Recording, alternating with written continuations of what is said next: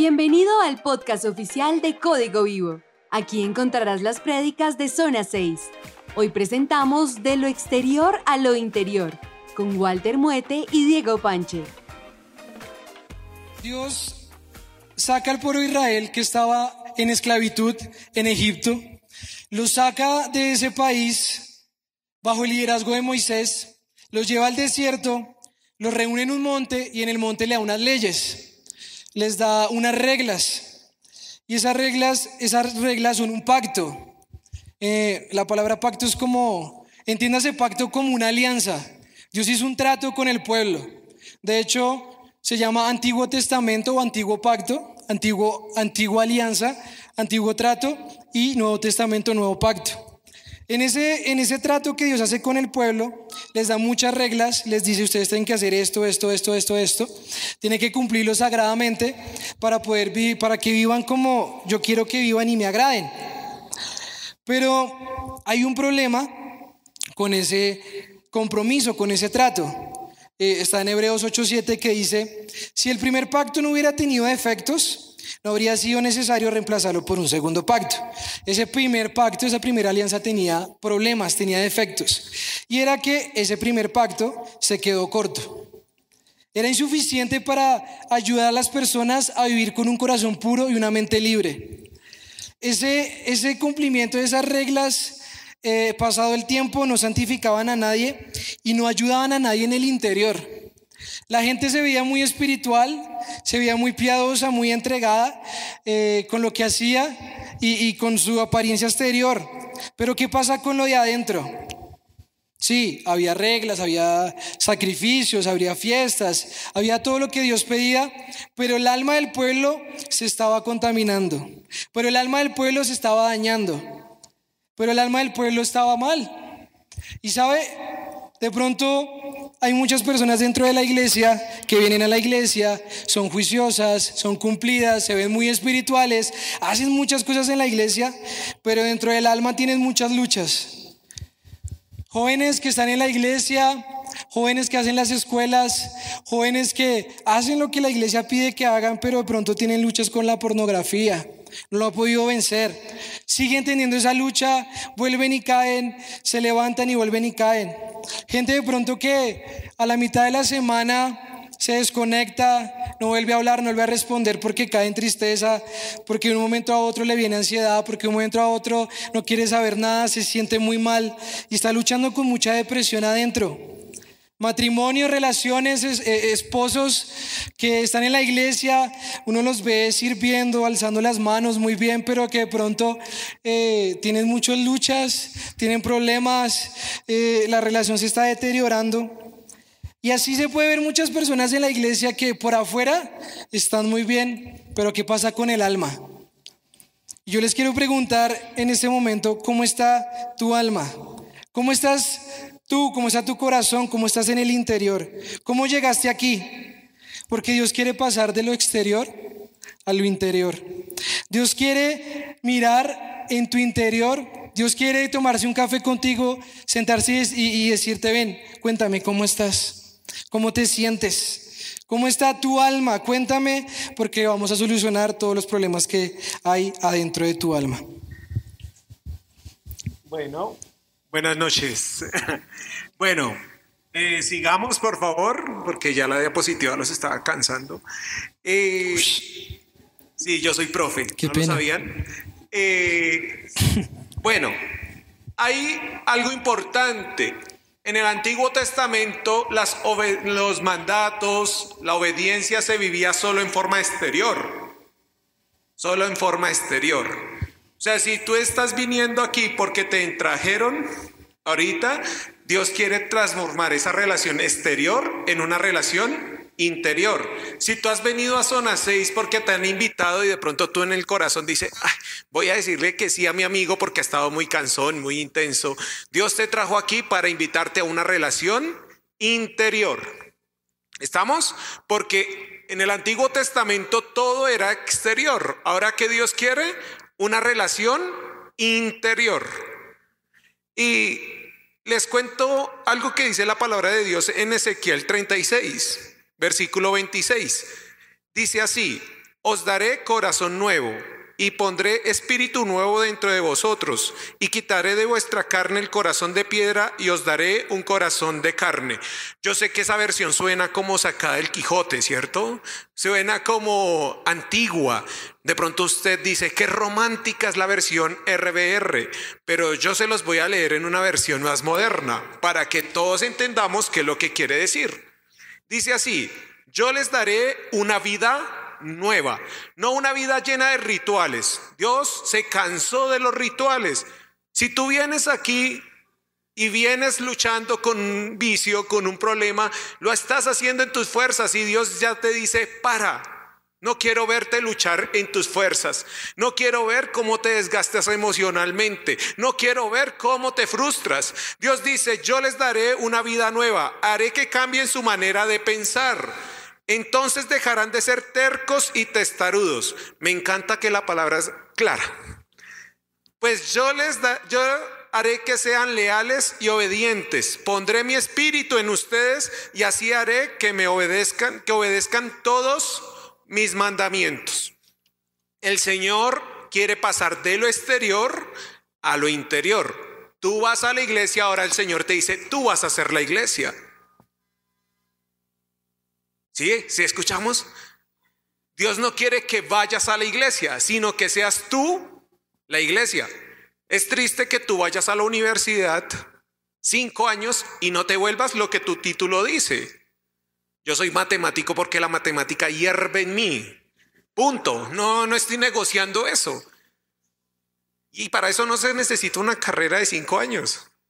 Y el Señor quiere decirte hoy, sal de la comodidad, sal de mostrarte como cristiano y sé un cristiano. La pastora Denise tiene un blog muy maravilloso que se llama Decora tu interior. Y sí, uno comienza a crecer en el Señor cuando decora su relación con el Señor, cuando deja de ser ritual, cuando solamente alzas manos cuando estamos aquí en la iglesia. Rico alzar las manos también allá en la cocina, en el baño, bueno, allá toca, alzarla en otros lugares, dejar de ser religiosos. El Señor quiere quitar de nosotros la religiosidad, porque lo exterior no sirvió. O si no, todavía estaríamos escribiendo los diez mandamientos en tatuajes en nuestro cuerpo. O quizás estaríamos yendo y escribiéndolos en las puertas de nuestras casas. ¿Qué sirve que los diez mandamientos estén en la sala de tu casa, que tú tengas la Biblia abierta en el Salmo 91? Si no crees y no confías en que Dios puede escribir sus palabras en tu corazón. Usted se la puede pasar toda la vida viniendo a cultos de la iglesia, a zona 6, llámelo como lo llamemos, reuniones de jóvenes y todas esas cosas, pero el Señor quiere escribir las leyes en nuestro corazón, porque cuando están escritas en nuestro corazón es fácil y es un proceso maravilloso de vida. Eh, dentro de esa alianza había otro defecto y otro problema. ¿La puedes devolver, porfa? Y es que ese tipo de, de alianza intentar vivir la vida como eh, eh, exteriormente, tenía un problema y es que ponía el compromiso en nuestras fuerzas. En, Romanos, bueno, lo voy a leer, en Romanos 7, 19 al 15, se los voy a leer, dice, está hablando el apóstol Pablo y dice, quiero hacer lo que es bueno, pero no lo hago. No quiero hacer lo que está mal, pero igual lo hago. Ahora, si hago lo que no quiero hacer, realmente no soy el que hace lo que está mal, sino el pecado que vive en mí. He descubierto el siguiente principio de vida, que cuando quiero hacer lo que es correcto, no puedo evitar hacer lo que está mal. Amo la ley de Dios con todo mi corazón, pero hay otro poder dentro de mí que está en guerra con mi mente. Ese poder me esclaviza al pecado que todavía está dentro de mí. Soy un pobre desgraciado. ¿Quién me libertará de esta vida dominada por el pecado y de la muerte? Ahí el apóstol Pablo está describiendo eh, una lucha que tiene todo ser humano. Ninguna persona se libra de esa lucha. Dentro de nosotros está la naturaleza pecaminosa, que siempre va a tender al mal. Y está el espíritu que quiere hacer lo bueno, que quiere agradar a Dios, que quiere buscar a Dios. Pero nuestra tendencia siempre va a ser más hacer lo malo, hacer lo que no debemos. Yo no sé si a usted le ha pasado que muchas veces usted sabe lo que tiene que hacer, usted sabe qué es lo bueno que tiene que hacer, pero no puede. Usted le dan consejos y le dicen, usted tiene que hacer eso, usted dice, sí, yo sé, pero me cuesta mucho, pero no puedo. Eh, eh, hay algo aquí que no me deja es porque tenemos esa lucha interior con nuestra naturaleza pecaminosa. Siempre vamos a tender más a quedarnos durmiendo cinco minuticos más que madrugar a orar. Siempre vamos a tender más a salir con los amigos, a quedarnos viendo una serie de Netflix, a estar compartiendo memes, a estar en redes sociales, que a ponernos a hacer las tareas, los trabajos y lo que haya que hacer. Vamos a tender siempre a procrastinar y aplazar. Yo he visto algunos acá, después de zona 6, venga, vamos a comer. No, no puedo. Tengo que hacer las tareas de escuelas. Y se toca clavarse allá trasnochado haciendo todas las tareas de escuelas. ¿Por qué? Porque no aprovechó el tiempo, porque se puso a hacer otras cosas en vez de hacerlas en el momento que tenía. ¿Por qué? Porque es una tendencia que tenemos adentro. Tendemos más a llevar una vida sedentaria, a comer mal, que a comer más vegetales, que a hacer ejercicio. Tendemos más a devolver mal por mal, a no perdonar, a ser orgullosos, a explotar bajo presión, a, explotar y decir cualquier cosa llevados por la ira. Tendemos más a excusarnos, a echarle la culpa a otro. No es culpa de él, es culpa de mi mamá, es culpa de mi pastor, es culpa de mi líder y a no reconocer que yo tengo que cambiar. Tendemos más a hacer las cosas malas que hacia las buenas. Y por más autoayuda y por más coaching que tú recibas y, y por más libros de éxito que leas, jamás vas a poder vencer esa batalla. Por más que te digan que te pares al frente del espejo y te digas eres vencedor, tú puedes, sal adelante. Por más que hagas fuerza, no vas a poder vencer esa lucha interior. Esa lucha interior solo se puede vencer cuando estás lleno de Dios y cuando estás lleno del Espíritu Santo. Nosotros podemos vivir el compromiso con Dios en el poder del Espíritu Santo. Miren, Dios es un pedagogo impresionante. Nos enseña las cosas y nos ayuda a hacer las cosas. El Señor no te dice, sé santo y yo me voy y ya, y yo dejo que Dios se vaya y yo intento ser santo así como apretando los ojos como si estuviera estreñido. Uh, voy a ser santo. No, así no funciona eso. La santidad, el amor, la relación con Dios es algo natural y las cosas naturales se dan con la ayuda de Dios. Las plantas crecen porque Dios las impulsa a crecer. No es solamente por la fotosíntesis y los nutrientes. Tu vida y mi vida espiritual, ¿saben cómo crece? En una relación con Dios en el poder del Espíritu Santo. Porque Dieguito nos estaba mostrando qué pasa cuando intentamos crecer en nuestras propias fuerzas. Fracasamos. Oiga, yo sí sirvo para cristiano. ¿En serio? ¿Yo sirvo para esto? ¿Estoy en el lugar equivocado? No, tú no estás en el lugar equivocado. Aquí te queremos hablar de alguien que es el Espíritu Santo que nos va a ayudar a vivir la vida de Cristo en el poder del Espíritu Santo. Y la palabra de Dios dice en un versículo famoso, yo sé que todos lo han escuchado, quizás si han asistido en la escuela dominical, así se decía en mi época, hoy le dicen iglesia infantil. Eh, dice así, pero recibiréis poder cuando haya venido sobre vosotros el Espíritu Santo y me seréis testigos en Jerusalén, en toda Judea, en Samaria y hasta lo último de la tierra. El testimonio donde se vive, aquí no, afuera.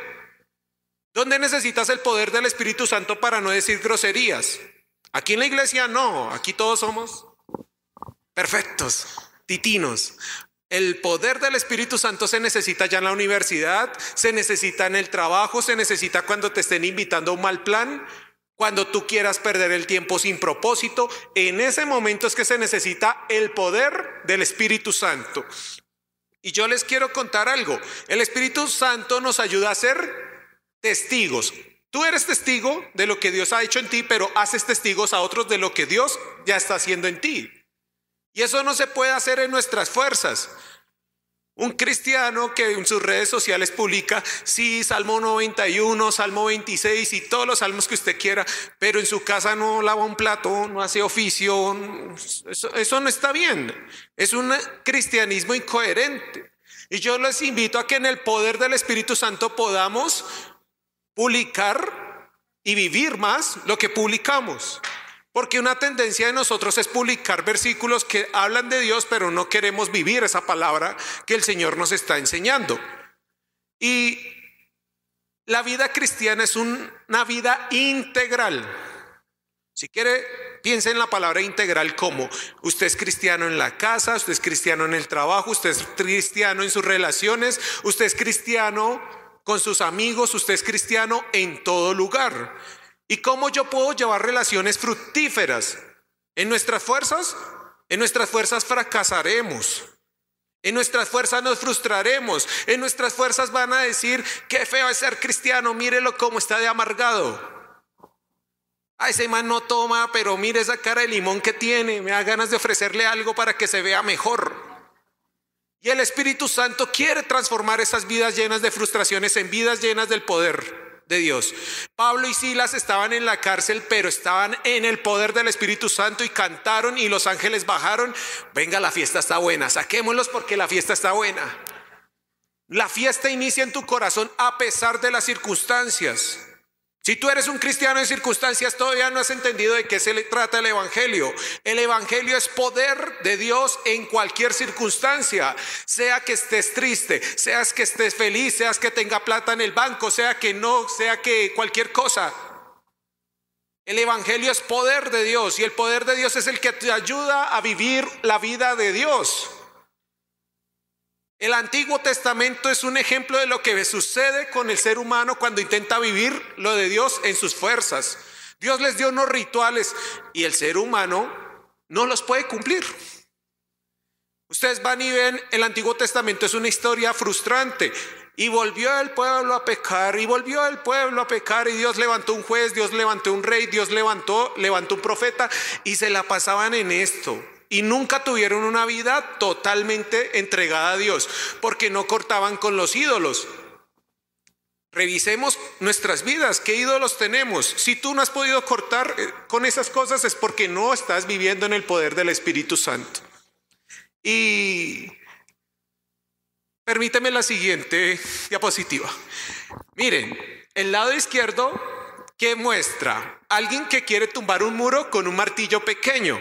Ese es el intento de vivir la vida cristiana en nuestras fuerzas. Yo no sé quiénes han trabajado aquí en construcción. Yo sí he hecho cosas en construcción. Y cuando uno coge un martillo pequeño y la pared es dura, se hace ampollas. Y le queda temblando la mano toda la noche.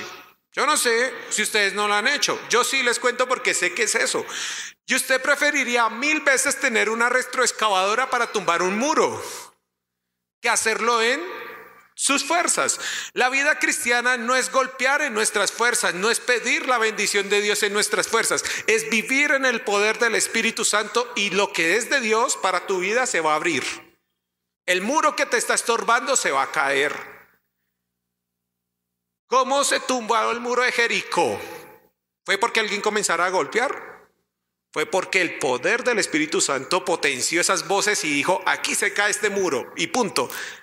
Y el Señor nos llama a vivir vidas en el poder del Espíritu Santo. ¿Quién es nuestro mejor amigo? El Espíritu Santo. Eso es algo que le escucha a mi pastor cada rato. El Espíritu Santo es tu amigo. Bueno, pensemos a tener amigo al Espíritu Santo. Él se encarga de todo lo demás.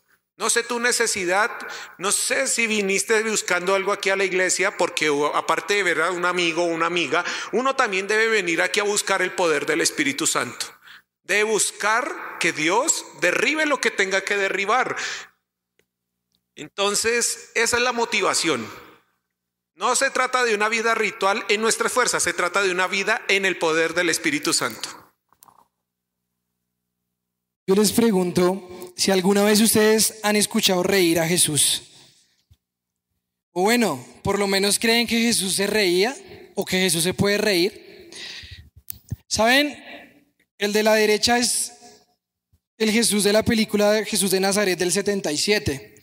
A mí ese Jesús nunca me ha gustado porque ese Jesús del arte renacentista muestra un Jesús muy solemne, un Jesús que habla pasito, que habla despacio, que chito, chito, que ahí viene el maestro y nos regaña. Ah, no haga bulla, no haga bulla que el maestro no le gusta. Un, Jesús muy religioso, un Jesús muy mártir. Él fue un mártir, pero eh, eh, como que un Jesús que, que, que, sufrió y que siempre estaba ahí sufriendo y no tenía nada. Y saben, Jesús no es así. Yo no sé si ustedes han escuchado reír a Jesús, pero Jesús se ríe. Yo creo que Jesús obviamente cuando tuvo que ser implacable con los fariseos lo fue, cuando tuvo que eh, entrar al templo y voltear todo, cuando tuvo que decirle a Pedro, Satanás aparte de mí lo hizo, tenía el carácter templado, pero también era un Jesús que se reía. Yo creo que Jesús le hacía bromas a los discípulos, les echaba chistes, les escondía cosas, yo no sé. Se les, se les, se les, se les escondía. ¿Qué se hizo el maestro? El maestro. No sé, como que Jesús era una persona muy cercana, muy amable, alguien con el que uno quisiera siempre hablar. Y les digo esto porque muchas veces, o bueno, dentro de intentar vivir la vida de Dios en nuestras fuerzas, la vida cristiana o la relación con Dios se vuelve un martirio, se vuelve algo pesado. Y esto es muy duro. Uy, no, allá solo me prohíben cosas. Dejar esto es tan duro. Yo estoy aquí porque es que hay que ser bueno para ir al cielo, porque mi papá me trajo. Y se un martirio, un sufrimiento vivir la vida cristiana. Y es que eh, nosotros tenemos una tradición y un grupo que se llama los monjes monásticos. Eh, dentro de, de, como de su doctrina y dentro de los puntos que estudian en su material, hay un punto que se llama la mortificación. Le enseñan que ellos tienen que vivir la mortificación porque es la única manera para llevar una vida espiritual realmente. Entonces esta gente duerme incómoda, no tiene colchón, duerme por ahí en un traste, eh, no come cosas ricas, no come manjares, eh, no tiene nada de tecnología, se va afuera eh, y se esconde, se aísla por allá en un, en un monasterio, no tienen familia, no tienen hijos, no tienen relaciones sexuales, porque todo el camino hacia la santidad y hacia la vida espiritual es la mortificación, es darse palo, es sufrirlo. Pero saben, aunque la vida cristiana no es color de rosa, aunque la vida cristiana no es prosperidad y toma, toma, toma, recibe, recibe, recibe, recibe, eh, la vida cristiana es de renuncia y sacrificio, pero la vida cristiana es una alegría. La vida cristiana es un deleite. La vida cristiana nos encanta vivirla porque creemos que es la mejor manera de vivir en la tierra. No hay otra vida y no hay otra forma de vivir que la que Dios dijo, eh, como la que Dios la planteó y como Dios dijo que tenemos que vivir. Yo no sé cómo, cómo es tu vida cristiana, no sé cómo la llevas. Es, un esfuerzo, es un martirio, es un sacrificio. Qué fastidio, qué mamera ir a la iglesia. Yo no sé si tú tienes que soportar a la iglesia, soportar la vida cristiana, porque la iglesia no es para aguantarla, la iglesia es para disfrutarla. No sé cómo llevas tu vida cristiana y si, y si se te ha vuelto como algo muy cansón y muy fastidioso, yo creo que tienes que mirar tu corazón. Tienes que detenerte por un momento y pedirle a Jesús que te ayude. Miren lo que dice en Éxodo eh, Dios les da leyes al pueblo de Israel de cómo tratarla a los esclavos. Resulta que los esclavos podían trabajar seis años y al séptimo año era el año del jubileo y los esclavos podrían salir libres. Usted libre, váyase, ya no tiene que trabajar más para mí. Pero resulta que había esclavos que decían, yo amo tanto a mi amo, amo tanto a mi Señor que yo me voy a quedar con él. Y en ese caso, Dice eh, la Biblia, lo que hacían era que, eh, bueno, si el siervo dijere, yo amo a mi señora, a mi mujer, a mis hijos, no saldré libre, entonces su amo lo llevará ante los jueces y le hará estar junto a la puerta o al poste, y su amo le orará la oreja con lesna y será su siervo para siempre.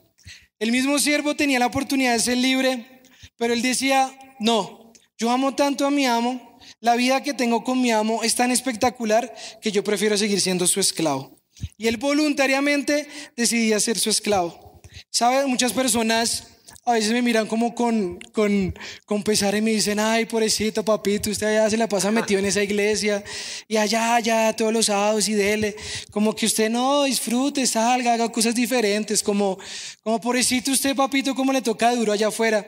Y saben, esto, esto para mí es un deleite. Los sábados son diferentes. Yo los sábados me levanto con otra actitud porque los sábados es de zona 6, porque los sábados es de venir a servir, porque yo saco pecho y, y me gusta estar acá, me gusta estar sirviendo. Y es una decisión que yo tomé. Nadie me obligó, nadie me la impuso, nadie me está ahí con eh, chantajeándome para que sirva o amenazándome, qué sé yo. Nadie me está obligando a hacer esto porque yo elegí ser su esclavo. Y la vida cristiana para nosotros tiene que ser eso. Eh, es dura, hay que esforzarse, pero es una decisión que tú tomas porque crees que no hay eh, otro lugar mejor donde estar. No hay otra persona, no hay otro amo mejor a quien servir sino a Jesucristo. No hay otra vida tan espectacular para vivir sino, sino es a los pies de Jesús. Bueno, ahora viene una parte interesante. Si, si la relación con Dios no es un martirio, ¿qué debe ser? Un deleite. Un deleite.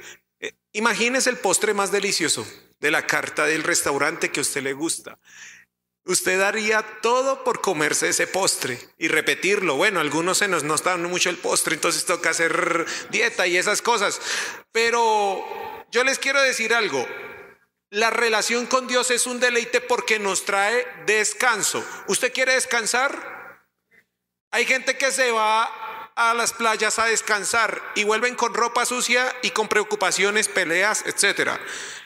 La gente en diciembre quiere salir a vacaciones para descansar y le soy sincero, la gente a veces no descansa, a veces llega más estresada y llega peleado con toda la familia y febrero es para pedir disculpas. Entonces, uno ve que la sociedad actual se esfuerza en descansar. O sea, esa es una imposición social. Queremos descansar para no vivir como estresados. Si has escuchado esa palabra, estrés. Estrés es algo que la sociedad moderna, posmoderna y todas todas las temporadas de la humanidad ha querido tener un descanso, un alivio. Y el Señor Jesús nos dice, yo les doy mandamientos que van a poder cumplir en el poder de mi espíritu y con esos mandamientos van a poder descansar. Los mandamientos no es para cargarnos, los mandamientos son para nuestro descanso. Este mundo nos ofrece libertad, pero la libertad que nos cansa. A usted es libre de cuadrarse con quien quiera, usted es libre de vivir su vida sexual como quiera. ¿Seguro es libertad? Lo que usted quiere después le va a costar, porque la voluntad nuestra quizás y en muchos casos no está alineada con la voluntad de Dios. Nuestra voluntad es terca, nuestra voluntad nos lleva a lo que nos parece y lo que a usted le parece no es lo, que Dios le parece. Y les quiero leer un versículo clásico. O sea, el Señor me ha hablado con este versículo tantas veces que ya me lo sé de memoria, pero por si las moscas lo estoy leyendo. Vengan a mí todos ustedes que están cansados y agobiados. Usted no debe esperar diciembre para descansar. Hoy en zona 6 puede descansar. Y yo les daré descanso. Carguen con mi yugo y aprendan de mí, pues yo soy apacible y humilde de corazón. Y encontrarán descanso para su alma, porque mi yugo es suave y mi carga es liviana. Nosotros no te vamos a hablar del Evangelio de la prosperidad, del Evangelio de declara, de proclama. No, es lo que Dios dice. Si Dios permite, viviremos. Si Dios permite, andaremos. Si Dios permite, negociaremos. Si Dios permite. Pero lo que Dios permite en nuestras vidas lo debemos de vivir en el poder del Espíritu Santo para que no sea una carga. Nuestra sexualidad la debemos de vivir en el poder del Espíritu Santo. Nuestra escogencia de carrera la tenemos que vivir en el poder del Espíritu Santo. Nuestras amistades las debemos de poder vivir en el poder del Espíritu Santo. Nuestro trabajo. El Señor a veces me imagino mirándonos, nosotros gastándonos tres horas para entender un concepto y el Espíritu Santo al lado mirándonos. Ay, si solo me escuchara, ya entendería. No tendría que estudiar tres horas para un parcial, sino 30 minutos. Pero como usted es terco, siga cansándose. El Espíritu Santo está cansado, y estoy hablando con los cristianos de tiempo, con los que recién nos acompañan hoy, tranquilos. Pero aquí hay gente que lleva mucho tiempo cargando el yugo y no queremos escuchar al Espíritu Santo para que la vida se nos facilite. El Señor está cansado de ver tu cansancio. El Señor está cansado de querer decirte el camino y tú no escuchas. Orejas de pescado, así dice mi sobrina en ocasiones.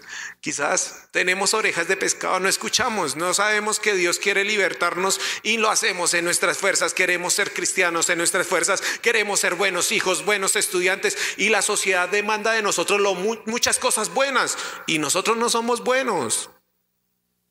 El que es bueno es el Señor y el Señor a través del Espíritu Santo nos ayuda a hacer lo bueno. Porque nosotros somos un fracaso intentando hacer el bien. En 99 cosas hacemos el intento y en la, en la 100 fracasamos. No podemos vivir 10 mandamientos porque siempre nos falta el uno para los 10. Siempre. Y alguien se volvía culpable de la ley por no poder cumplir un solo mandamiento. Y el Espíritu Santo va más allá. Él nos ayuda a cumplir los mandamientos, pero nos lleva a algo más grande. Y eso más grande es una relación con Dios. Walter, ¿y qué gano yo con tener una relación con Dios? Eso es una pregunta válida. Y la respuesta está en la Biblia, como todas las respuestas.